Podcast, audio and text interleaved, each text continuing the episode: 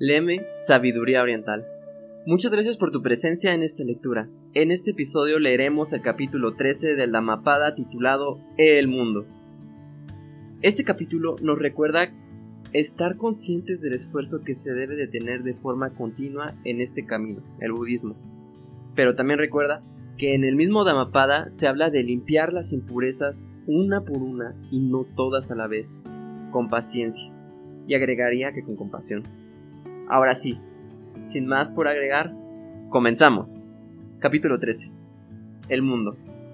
No tengas metas mezquinas, huye de la negligencia. No te unas a aquello que es falso, no dediques tus esfuerzos a lograr bienes de este mundo. Debes permanecer siempre alerta, huye de la negligencia. Realiza con afán las prácticas espirituales. Quien obra correctamente tendrá una existencia feliz en este mundo y en el mundo del más allá. En todo momento y lugar practica la rectitud, no seas negligente en ello. El que no se aparta de la verdad, o la que no se aparte en decir la verdad y en el obrar, vive rodeada o rodeado de felicidad, tanto en este mundo como en el mundo del más allá. Si consideras este mundo como si fuera una burbuja o un espejismo, entonces el rey de la muerte no podrá darte alcance. Contempla este mundo como si fuera un ornamentado carruaje. Las y los ignorantes se hallan fascinados ante su presencia. La o el sabio, en cambio, no siente ninguna atracción por él. Una persona que antes era ignorante, pero luego, conociendo la verdad, se tornó iluminada, es como la luna llena que brinda su luz sobre la faz de la tierra una vez que se descorren las nubes que la cubrían. Una persona que, mediante sus buenas acciones, logró purificar de todo, el mal que antes había cometido, es como la luna llena que brinda su luz sobre la faz de la tierra, una vez que se descorren las nubes que la cubrían. Este mundo es ciego. Muy pocas y pocos son las y los perfectos que ven con claridad, como los pájaros que escapan de la red de la o el cazador. Así son muy pocos o pocas las y que se elevan hacia el estado bienaventurado. Algunas personas que logran elevarse en el aire gracias a sus poderes sobrenaturales. No hay ninguna virtud en ello. También vuelan los cisnes siguiendo la senda del sol. La o el sabio, en cambio, se eleva por sobre el plano de este mundo y así es capaz de vencer a las poderosas huestes de Mara, la gran ilusión.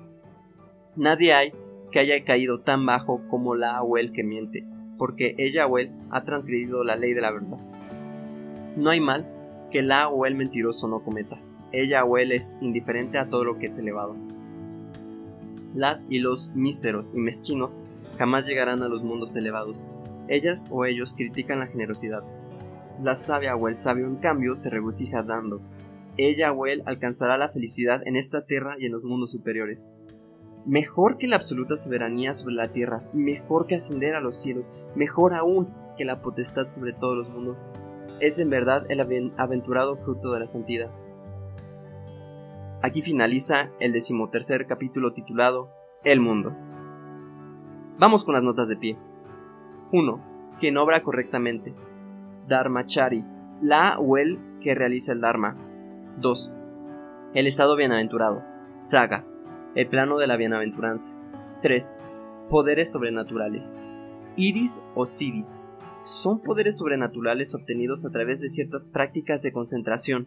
Ellos son evitados cuidadosamente por las y los verdaderos maestros, ya que no solo son inútiles para el camino espiritual, sino que además crean mayores impedimentos para el avance hacia la perfección.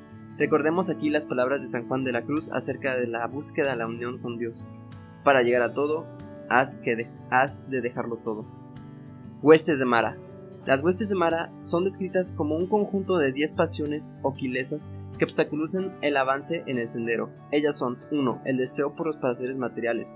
2. La aversión por la vida de santidad. 3. El hambre y la sed con sus consecuencias. 4. El deseo. 5. La haraganería y la apatía. 6. El temor. 7. La duda. 8. La obstinación. 9. La búsqueda de ganancias materiales, de alabanzas, honores y la fama obtenida por los malos medios. 10. El engrandecimiento de uno mismo y el menosprecio de los demás o las demás.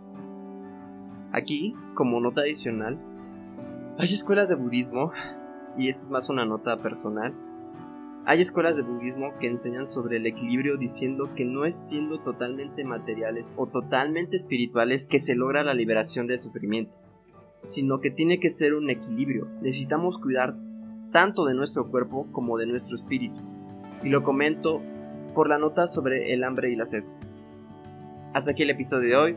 Muchas gracias por escucharnos. Si te gustó este episodio, si te sentiste identificada o identificado, Recuerda compartirlo y calificarlo con 5 estrellas para que lleguen más personas y que esta reflexión que logró en ti se siga expandiendo. Muchas gracias por compartir.